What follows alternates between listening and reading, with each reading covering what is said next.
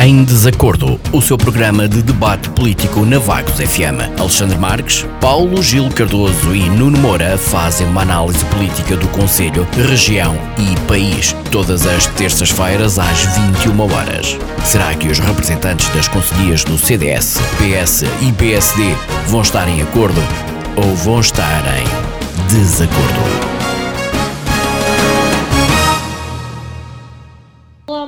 Boa noite. Estamos de volta para mais uma edição do seu programa de debate político aqui na Vagos FM. Comigo hoje tenho Alexandre Marques, do CDS, e Nuno Moura, do PSD. Boa noite aos dois. Hoje vamos analisar aquela que é a terceira e penúltima fase do processo de desconfinamento e o desemprego que tem sofrido a nível nacional um aumento.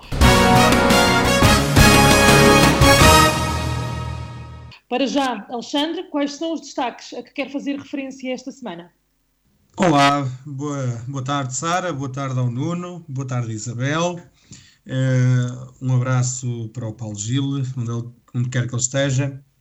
Espero que esteja bem, que não esteja a faltar por motivos de saúde. Uh, e uma boa noite para todos aqueles que, que nos estão a ouvir. Sara, eu vou se calhar aproveitar este tempo para falar de uma coisa que já aqui falei e muito provavelmente daqui para a frente vou continuar a usar este tempo para falar sobre isto. Hum, porque ainda eh, estes dias vemos na televisão que hum, a recusa na toma da vacina eh, dispara de um momento para o outro com o agravamento nas polémicas em relação à vacina da AstraZeneca e agora também à vacina da Johnson Johnson, que já chegou a Portugal, aproveito para dizer que já chegou a Portugal, ehm, mas que as pessoas se recusam, uh, portanto, a receber.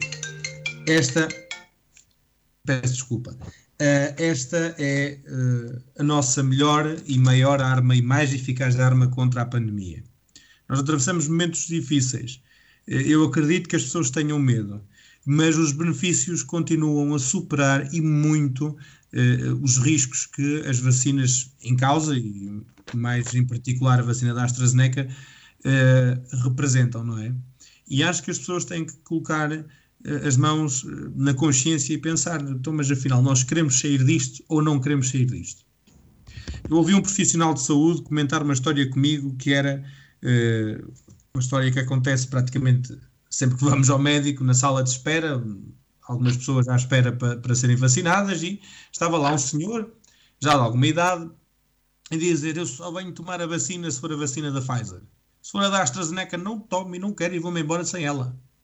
A pessoa estava ali um pouco, desculpem-me a expressão, a cantar de galo. Não é? Chega lá dentro e diz, não diz isto à, à, à profissional de saúde que estava para inocular, portanto, dar-lhe a vacina, administrar-lhe a vacina, pergunta só qual era a sua opinião. E a enfermeira só disse: então, Mas você não toma este medicamento assim e assim para uh, uh, reduzir a grossura do, do, do, sangue, para ter o sangue mais fino? Então você está com problemas porquê? É o único efeito secundário que lhe pode causar problemas desta vacina.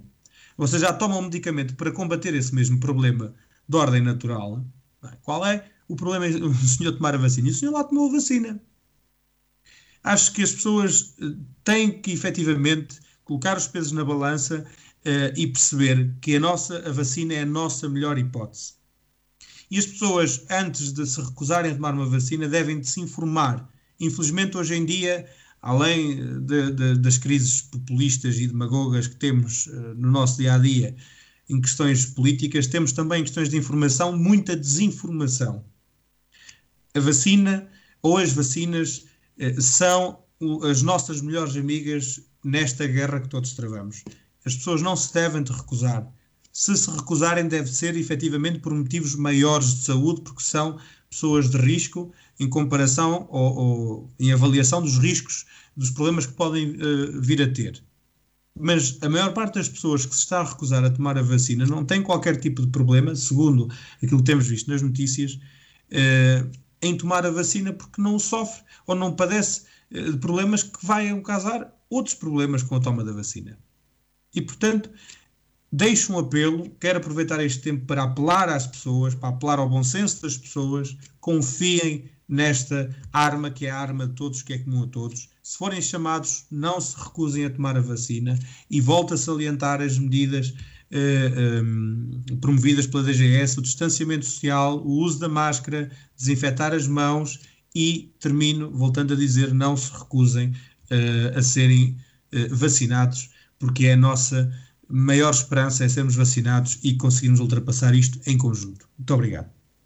Obrigado, Alexandre. Nuno. Ora bem, olá Sara, boa noite.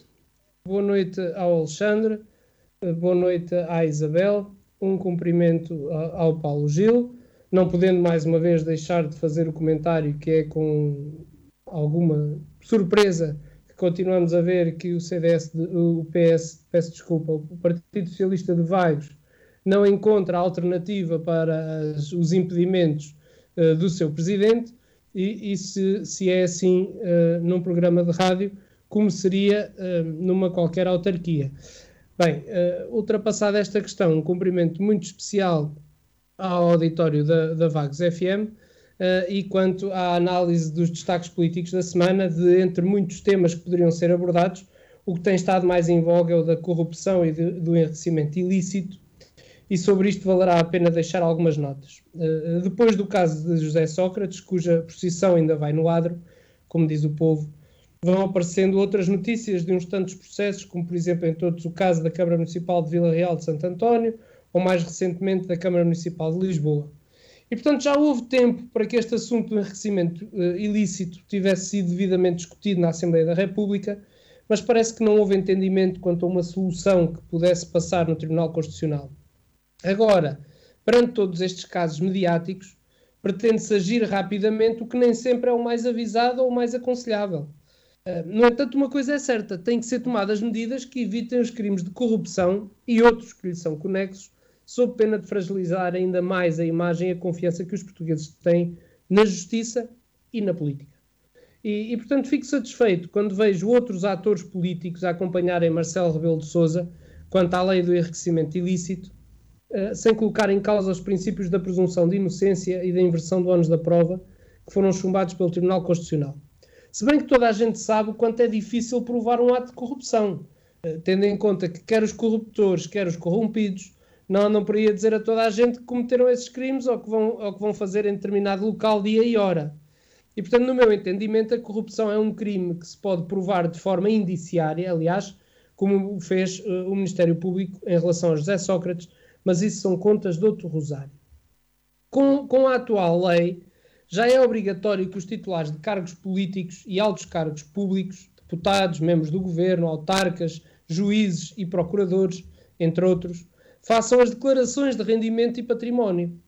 O que acontece é que há uma entidade da transparência que ainda não foi instalada e que depende do Tribunal Constitucional. Portanto, não havendo quem fiscalize as declarações, a apresentação das declarações torna-se completamente inútil. Aliás, se consultarem as declarações dos deputados da Assembleia da República publicadas no site institucional, verificarão os erros, as falhas e as omissões existentes. Aliás, não é preciso ser expert na matéria para ver isso. E, portanto, vamos esperar que os partidos tenham o bom senso de se entenderem quanto a esta matéria e sejam claros e transparentes com os cidadãos na comunicação das suas intenções e decisões. Outra das matérias que não se pode deixar de falar é o Covid, a vacinação uh, o desconfinamento e, e efetivamente estamos a viver uma pandemia que temos que assumir de uma vez por todas que veio para ficar durante algum tempo, que não vai acabar amanhã e que todos nós temos que ter a consciência, primeiro, do comportamento que devemos assumir para não prejudicar uh, os nossos familiares, a nós próprios e, e a terceiros. Uh, e temos que ter a consciência que devemos respeitar as regras emanadas da Direção-Geral de Saúde nós devemos confiar naqueles que têm uh, uh, o estudo e o conhecimento para nos darem indicações nessa matéria. portanto, como dizia o Alexandre bem, acho que a recusa da toma das vacinas, embora legítima, porque cada pessoa pode tomar a decisão que bem entender quanto a essa matéria, uh, mas parece-me que as pessoas têm que começar a confiar mais naquilo que são as diretrizes, porque efetivamente estamos todos no mesmo barco. É verdade que esta vacina foi feita rapidamente, é verdade. Mas também é verdade que um, esta vacina recorreu a métodos que antigamente não se usavam, portanto as coisas evoluem.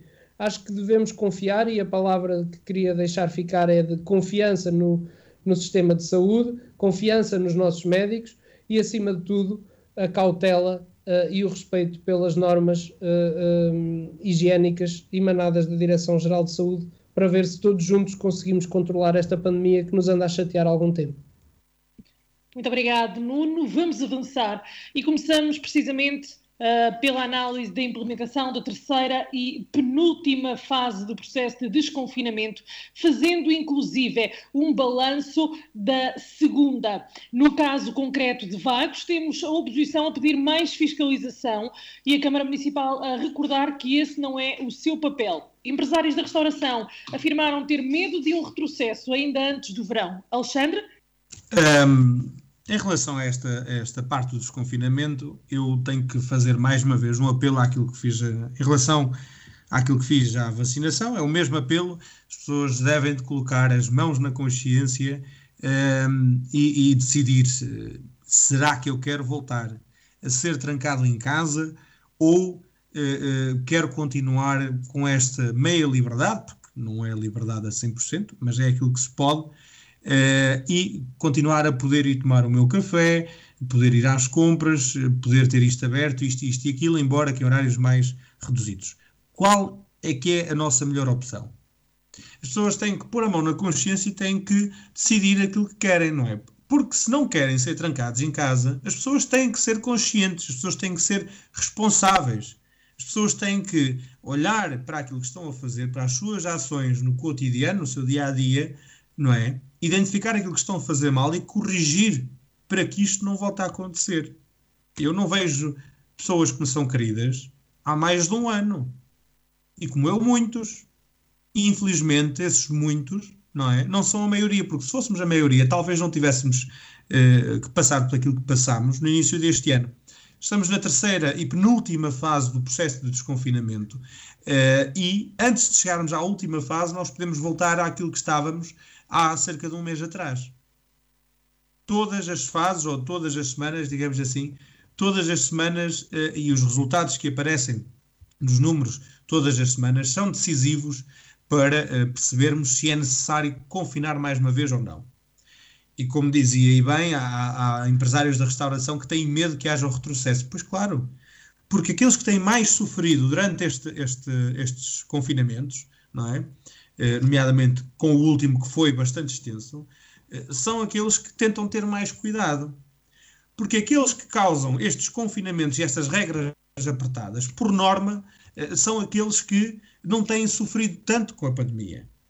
Porque podem continuar em casa e a receber 100% e a fazer o seu teletrabalho, ou podem ir trabalhar e só têm que fazer a quarentena quando algum caso positivo aparece perto deles ou quando eles próprios estão eh, positivos, e parece que por estas pessoas que não passa assim muito bem aqui as dificuldades que, que os outros passam, não é? que, que aqueles que mais sofrem passam, com o facto de estar em casa.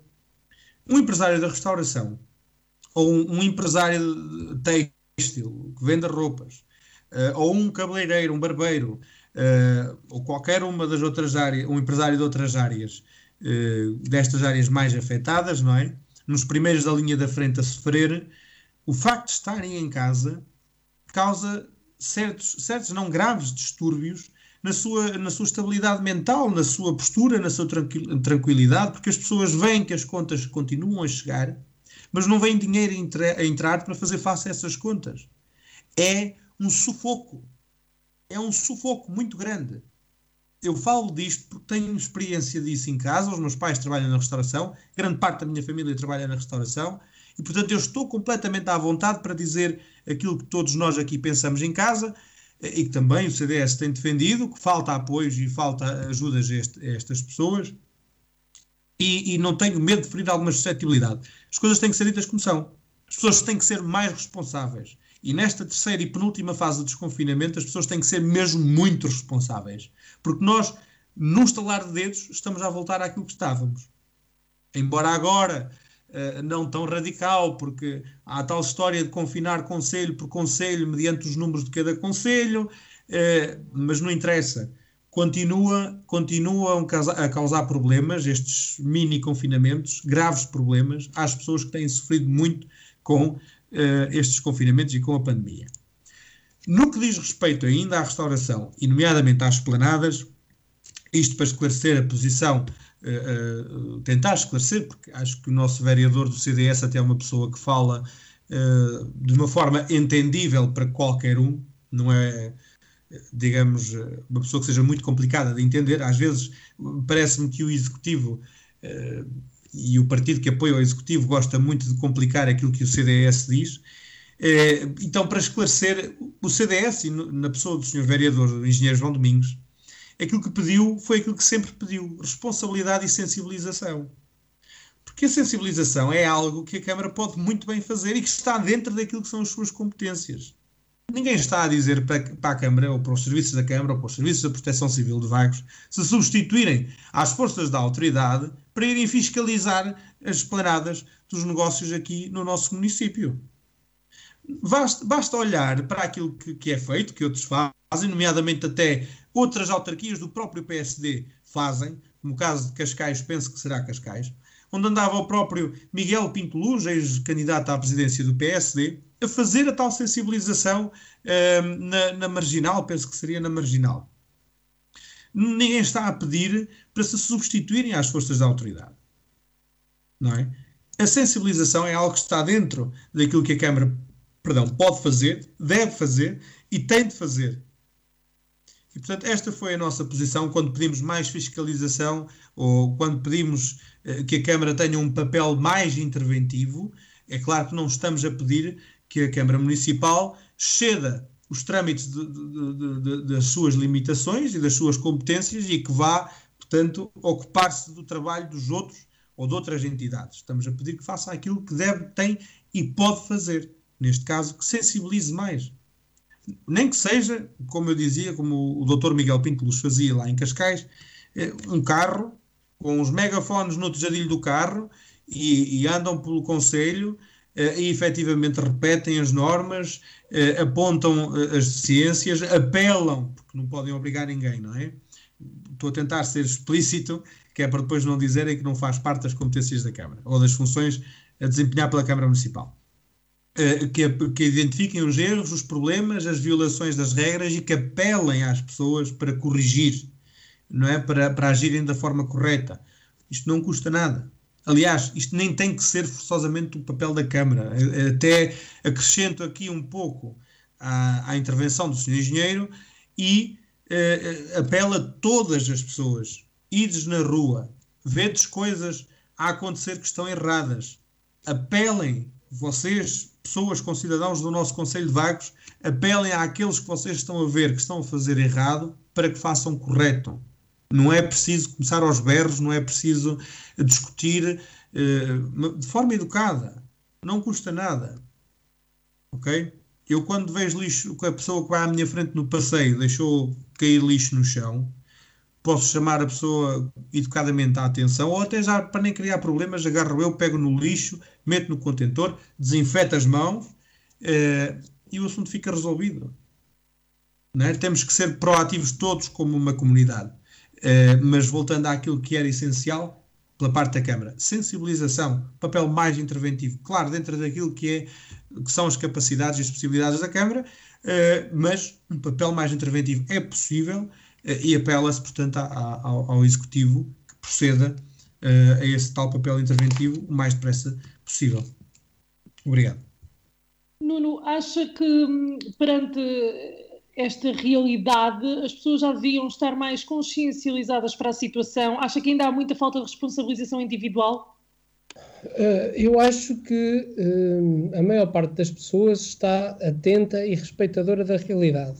Há uma pequena parte que ainda não entendeu bem a dimensão do, do problema. E um, eu gostava de dizer que, pelo menos do que tenho conhecimento, não é verdade que quer o Executivo Municipal, quer o PSD, muitas vezes questionem as intervenções do Sr. Engenheiro João Domingos, vereador do CDS.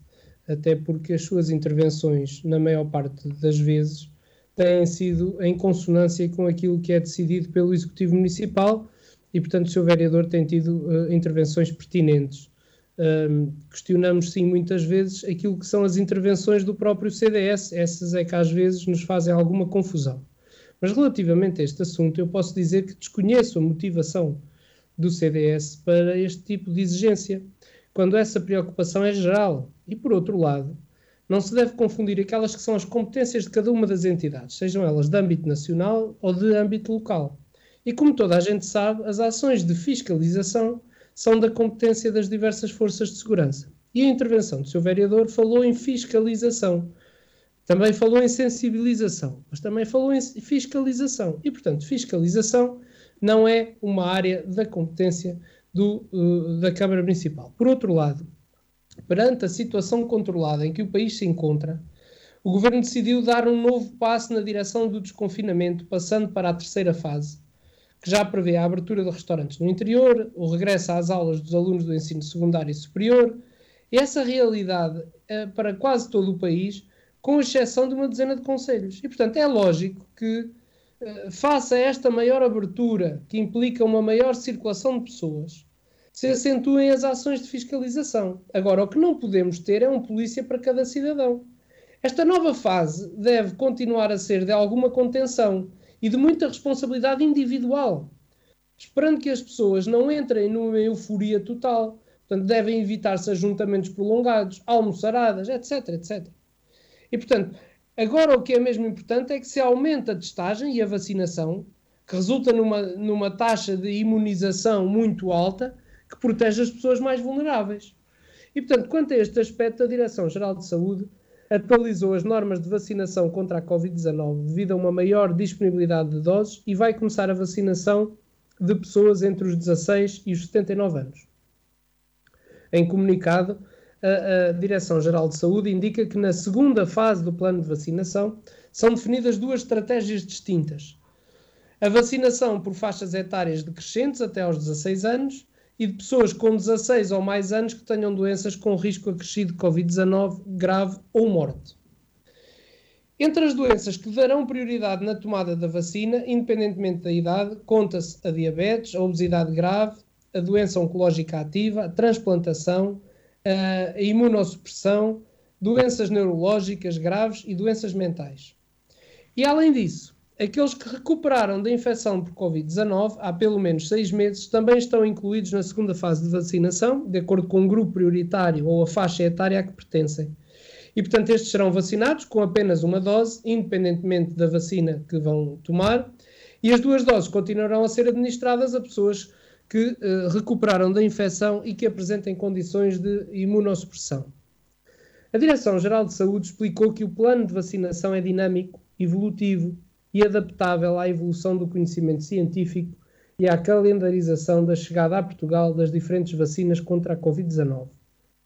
Sublinhando que o objetivo é salvar vidas através da redução da mortalidade e dos internamentos e preservar a resiliência do sistema de saúde e do sistema de resposta à pandemia. Portanto, na primeira fase, e porque havia um cenário de escassez de doses de vacinas, o plano definiu como grupos prioritários, além dos trabalhadores da área da saúde, também os que tinham mais de 80 anos, os idosos institucionalizados em lares ou na rede de cuidados continuados e os maiores de 50 anos que tinham doenças de risco.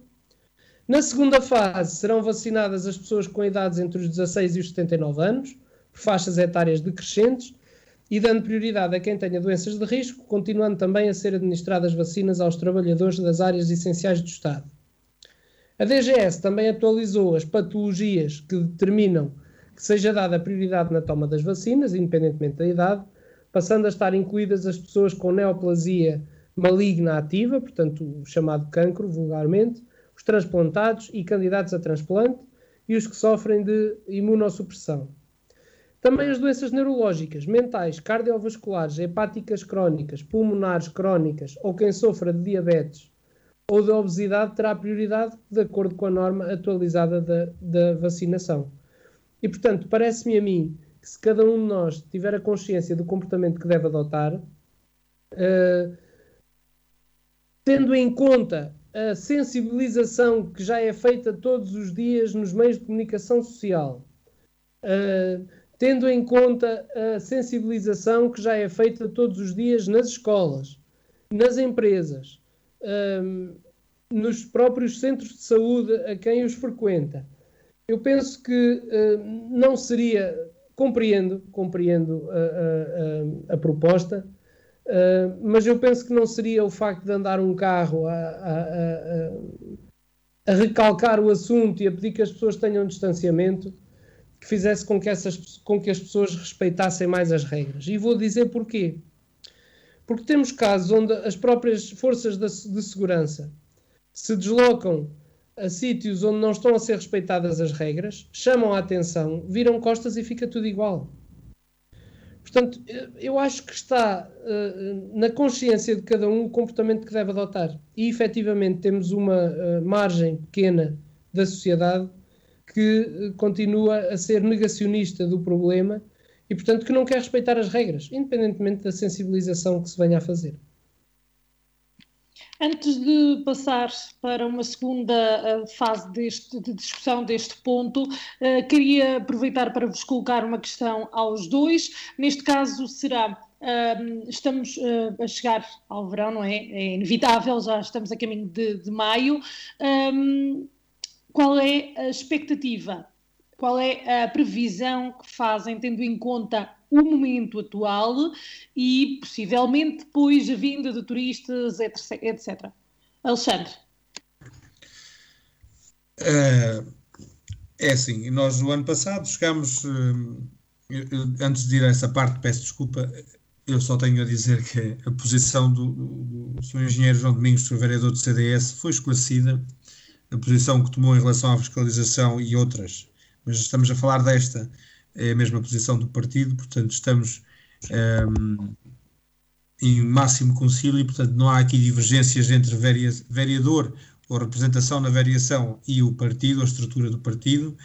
Uh, é assim, se o, se o executivo ou se, os, se, as pessoas do PSD continuam a achar uh, que estão a fazer o suficiente, é com eles, eles têm a faca e o queijo na mão, são o poder e com uh, maioria parlamentar, não só mas também com maioria na, na, na, variação. Portanto, teremos eleições este ano e as pessoas lá estarão. Na Assembleia. na Assembleia. Não, tem maioria tanto na Assembleia como na variação. Sim, mas disse parlamentar. Ah, peço desculpa. Uh, e portanto, obrigado pela correção. E portanto temos eleições este ano e este ano poderemos ver então se, se, se essas maiorias continuam iguais, se aumentam, se diminuem, se perdem uh, e as pessoas cá estarão para avaliar.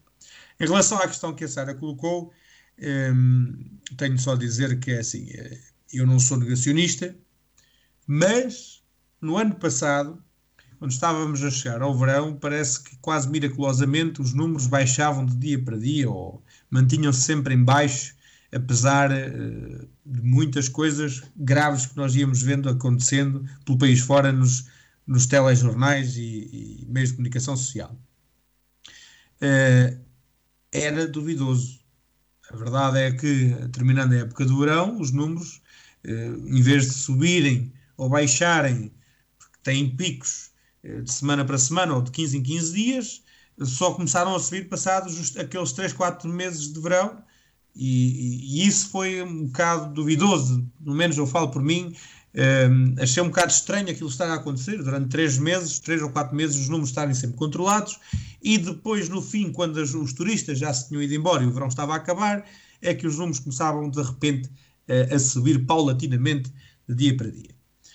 Uh, eu penso que será seguro dizer, e atenção, não estou aqui a criar desconfiança, já chega a desconfiança que paira no ar em relação à nossa justiça depois da polémica de José Sócrates e Companhia Limitada, uh, mas eu penso que será seguro dizer que tudo será feito. E aqui não vou criticar, atenção, ninguém, vou até, digamos, eh, promover um pouco a ação do governo e as intenções do governo. Penso que tudo será feito para que os números este ano também apareçam nesses meses de verão eh, razoavelmente controlados. E porquê? Porque a intenção do governo eh, começar a vacinação em massa até já com uh, o agendamento feito pelas próprias pessoas, também para evitar chamadas de pessoas que depois acabam por recusar a vacina. A partir da próxima semana, tanto a Ministra da Saúde, Marta Temido, como o Ministro da Administração Interna, Eduardo Cabrita já anunciaram que é a intenção deles ter esse sistema de agendamento preparado para a próxima semana.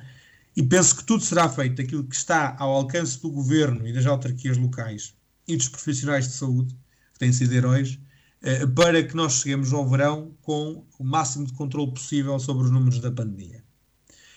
E volto aqui a frisar que para isso não serão só os esforços das administrações locais e centrais, eh, aliás, da administração central e das administrações locais e dos próprios profissionais de saúde e, que, que nos levarão a isso, é também a, a consciência e a responsabilidade das pessoas. Uh, e, e, é assim, nós já reparámos, isto começou na outra ponta do mundo e veio para cá, não é?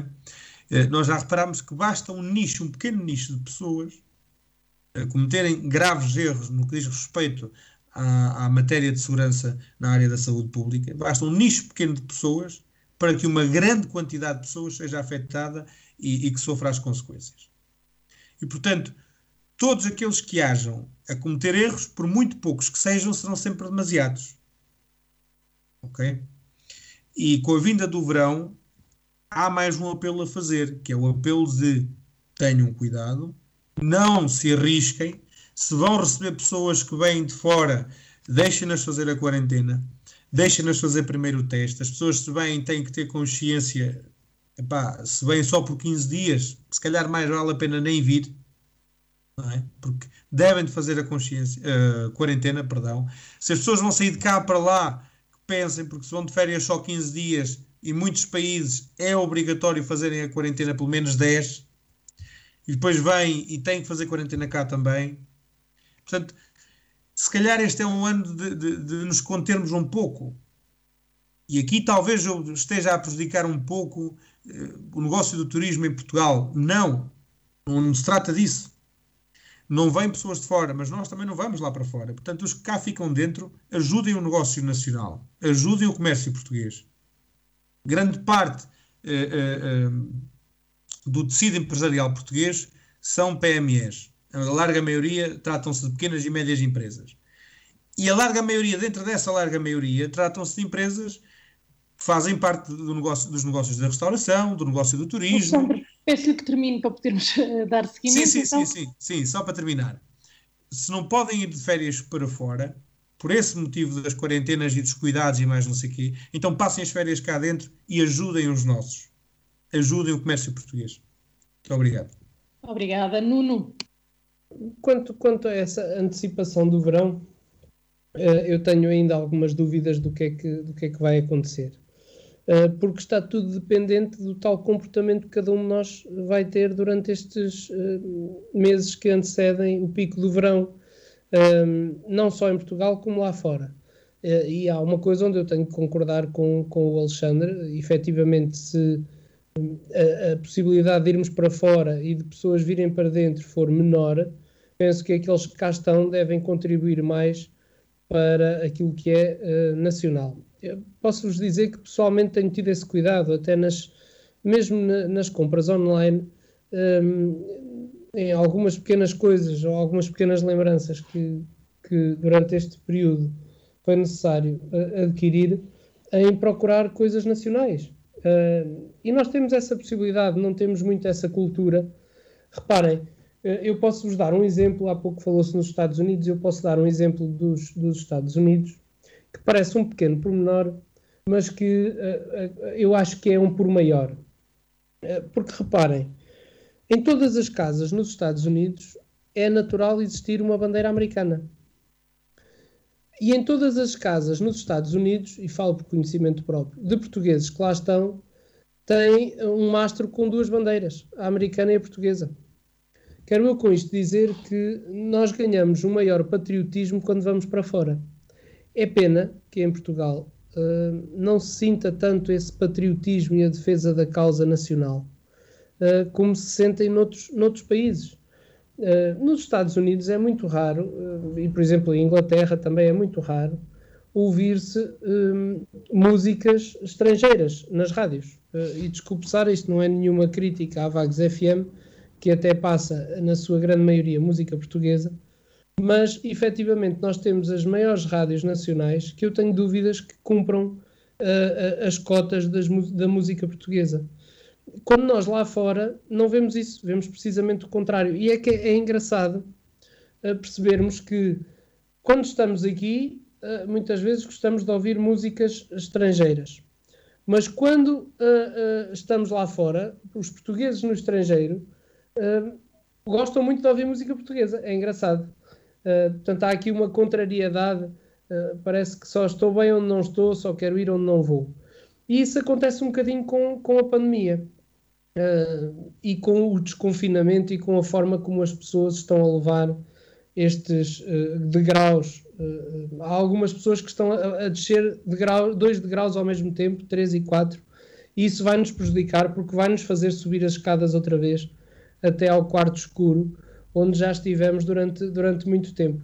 Portanto, Sara, eu não lhe consigo dar uma resposta concreta sobre aquilo que acho que vai ser o verão, porque neste momento, sinceramente, ainda não tenho opinião formada sobre isso. Tenho a esperança que os portugueses respeitem as regras e que o verão possa ser mais normal, isto é, com a visita de uh, turistas e que nós possamos também fazer algum turismo lá fora. Mas no essencial, até desaconselhava que isso acontecesse durante este ano e que as pessoas aproveitassem para conhecer o nosso país que tem tanto, para, tanto e bonito para se conhecer. Muito bem. Para trás, deixamos então esta análise ao processo de desconfinamento que deverá estar concluído em maio. Agora pergunto: em virtude ou não da pandemia, houve um aumento do desemprego em Portugal? Uma temática que ainda antes da Covid-19 já assombrava algumas zonas do país. Alexandre, o que esperar e o, o que é que se pode fazer para inverter esta situação? É assim, um, primeiro que tudo, para quem percebe um pouco de de economia, um, ehm, o aumento do, do, do, desemprego seria uma era inevitável, uma inevitabilidade. Peço desculpa, estou a gaguejar um pouco. Um, ehm, seria inevitável. E porquê? Porque eh, todos os ciclos económicos, sejam eles de, de crise, sejam eles de, de, crescimento e desenvolvimento, uh, são, são mesmo isso, são ciclos. Têm início e têm fim. E um grande problema que nós temos tido em Portugal, desde que António Costa uh, ascendeu ao poder, digamos assim, em 2015, eh, é que nós não temos fortalecido a nossa economia. E agora enfrentamos esta pandemia, não é? E com esta pandemia encontramos uh, problemas que a nossa economia simplesmente não conseguia resolver ou que não tinha capacidade para resolver com tanta celeridade quanto aquela que era necessária. Mas independentemente disso, do antes pandemia. Neste momento, acredito que sim, que a maior razão do aumento do desemprego em Portugal sejam os efeitos negativos da pandemia. E o desemprego não, não é mais nem menos do que o reflexo das medidas insuficientes eh, do nosso governo no apoio à atividade empresarial privada. Aliás, eu até tenho medo eh, ou receio de pensar, e, e, quero ver daqui para a frente, não é? Eh, como é que se vai relançar a nossa economia a nossa economia portuguesa sem a bazuca. Porque é sem a bazuca. Estas amarras e esta perseguição ideológicas eh, junto da iniciativa privada por parte dos nossos responsáveis políticos, eh, que são maioritariamente, infelizmente, tanto no governo eh, como no próprio Parlamento de esquerda, portanto, ideologias marxistas e leninistas e tudo mais alguma coisa, é de bradar aos céus. Ainda agora eh, foi anunciado que a TAP eh, anunciou, por sua vez, um prejuízo 12 vezes superior ao normal. 12 vezes superior ao normal. Ou seja, na ordem, um prejuízo na ordem dos 1.230 milhões de euros. Isto representa, sozinho, sozinho, 8,2% dos, dos 15 mil milhões que representam a bazuca. Só o prejuízo da TAP come quase 10% da bazuca. Sozinha. E depois temos uma outra questão. É que a grande fatia do bolo, e nós já falámos aqui disto num programa em que até estava, eh, portanto, o representante do PS, o Paulo Gil, eh, que representa o partido que hoje está no governo, não que representa o governo, mas pronto, que é da mesma cor, eh, e nós já falámos nisso quando estávamos aqui os três comentadores.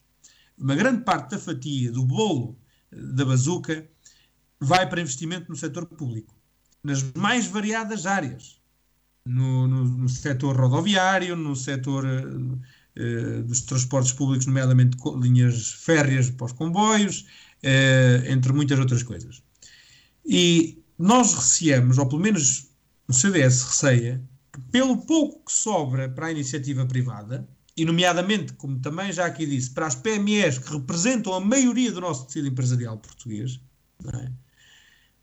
aquilo que, que, sobra que seja, não seja insuficiente, seja quase praticamente nada, não é? Em comparação àquilo que vai ser preciso para relançar, para, para balançar uh, as nossas empresas para a frente, porque são elas que criam riqueza. É a iniciativa privada que cria riqueza. Isso não é só em Portugal. Não é uma receita milagrosa que um político português ou que um grupo de políticos portugueses inventaram. Isto é, é a realidade. Nem se trata de ideologias e nem se trata de Portugal. É em todo o mundo.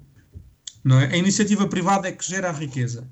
E aquilo que sobra para lhes dar apoio para elas serem relançadas, estas iniciativas privadas, portanto, as empresas privadas, é muito pouco, é, é praticamente nada. Até termino dizendo que é, no setor social, não é? Não há qualquer tipo de dinheiro ou quantia eh, da, da bazuca eh, prevista para o setor social. O setor social desta bazuca, como, como, como a batizaram, é a bazuca europeia, não é? Eh, da bazuca para o setor social há zero. Não há nada. Por outras palavras, resumindo muito aqui a coisa, há uma coisa assim muito simples. Basicamente, é, é, estamos a dizer que o Estado, a máquina do Estado, vai continuar a engordar, enquanto o resto, que somos todos nós, vamos continuar a enfraquecer. E é óbvio, com o aumento do desemprego, eh, a par com pensões e reformas e, e, e, custos das estruturas públicas na área, nas mais diversas áreas como segurança, saúde, educação, eh, estruturas etc., os que sobram da iniciativa privada, portanto, do setor privado, não conseguem manter e não vão conseguir manter, e mesmo quando a pandemia passar, esta bazuca será se calhar a primeira eh, de outras que terão que vir para resolver, ou para tentar resolver mais uma vez, o problema da nossa economia, que é nós não temos uma economia forte. Não temos. E, e, e são reflexos das políticas socialistas, é este, é nós continuarmos fracos em termos económicos eh, pouco apelativos para as empresas e, e pouco amigos delas também. Nuno, concorda? Ora bem, relativamente a este assunto, eu acho que devemos ir aos factos. Uh, o número de, de, desempregados inscritos no centro de emprego aumentou 36,8% em fevereiro, em termos homólogos, e 1,8% face a janeiro. E, portanto, segundo os dados divulgados pelo Instituto de Emprego e Formação Profissional, no final de fevereiro estavam registados no Serviço de Emprego do continente e regiões autónomas 431.843 desempregados. Este número representa 71,2% de um total de 606.540 pedidos de emprego. Para o aumento do desemprego registado face ao mês homólogo de 2020, segundo o IFP, contribuíram todos os grupos uh, do ficheiro de desempregados, com destaque para as mulheres, adultos com idade igual ou superior a 25 anos, os inscritos há menos de um ano, os que procuravam novo emprego e os que possuem como habilitação escolar o secundário. E, portanto, a nível regional, no mês de fevereiro, o desemprego registado aumentou em todas as regiões do país. E dos aumentos homólogos, o mais pronunciado deu-se na região do Algarve, com mais 74,4%, seguido de Lisboa e Val do Tejo, com mais 52,9%, e da região da Madeira, com mais 30,4%. E, portanto, o desemprego aumentou nos três setores da atividade económica face ao mês homólogo de 2020, com maior expressão no setor dos serviços, mais 43,7%. Segundo o IFP, a degradação deste setor da atividade económica permite observar que as subidas percentuais mais acentuadas, por ordem decrescente, se verificam nas atividades de alojamento, restauração e similares, com mais 70,6%, seguidas das atividades imobiliárias, administrativas e dos serviços de apoio, 54,4%, dos transportes e armazenagem, 50,8%. E, portanto, no setor secundário destaca-se a subida nos ramos da indústria do couro e dos produtos de couro, mais 46,7%, da fabricação de veículos automóveis, componentes e outros equipamentos de transporte, 39,6%, e, portanto, as ofertas de emprego por satisfazer no final de fevereiro deste ano totalizavam 11.714 nos serviços de emprego de todo o país. Eu acredito que as razões para este aumento de desemprego, para além de outros problemas uh, conjunturais, uh, têm muito a ver com os efeitos da pandemia. Não nos podemos esquecer que o país esteve confinado em dois períodos diferentes e esteve em estado de emergência durante longos períodos, factos que obviamente contribuíram decisivamente para um arrefecimento muito acentuado da nossa economia, sobretudo nas empresas ligadas ao setor turístico, que foi aquele que mais sofreu as consequências desta crise. E, portanto, o que se espera agora é que se possa lentamente, com muita responsabilidade, retomar a normal atividade para que o país possa crescer e dar às famílias um futuro com melhor qualidade de vida e o governo possa baixar os impostos um ponto de vista bastante positivo perante toda esta situação uh, que Portugal e o mundo estão a viver. Temos que ir vivendo um dia de cada vez. Nós cá estaremos para a semana. Obrigada.